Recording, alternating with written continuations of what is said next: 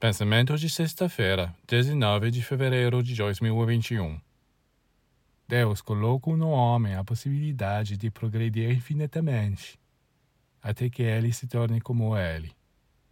Infelizmente, a maioria das pessoas cultiva uma mentalidade deplorável que as impede de utilizar essa possibilidade. Estão como cloroformados. No entanto, ninguém está absolutamente amarrado mesmo as criaturas mais limitadas possuem os meios para superar a si mesmas.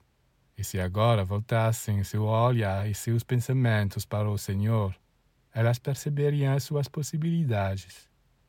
Evidentemente, tudo depende do campo para o qual os desejos de cada um são dirigidos.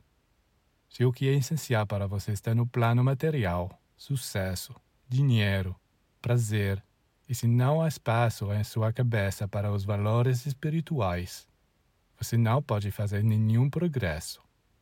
Mas quando um ser dá o primeiro lugar em sua vida ao amor, à beleza, ao espírito, sem se preocupar se será rico ou pobre, bem vestido ou em trapos, honrado ou ridicularizado, para ele, tudo é possível.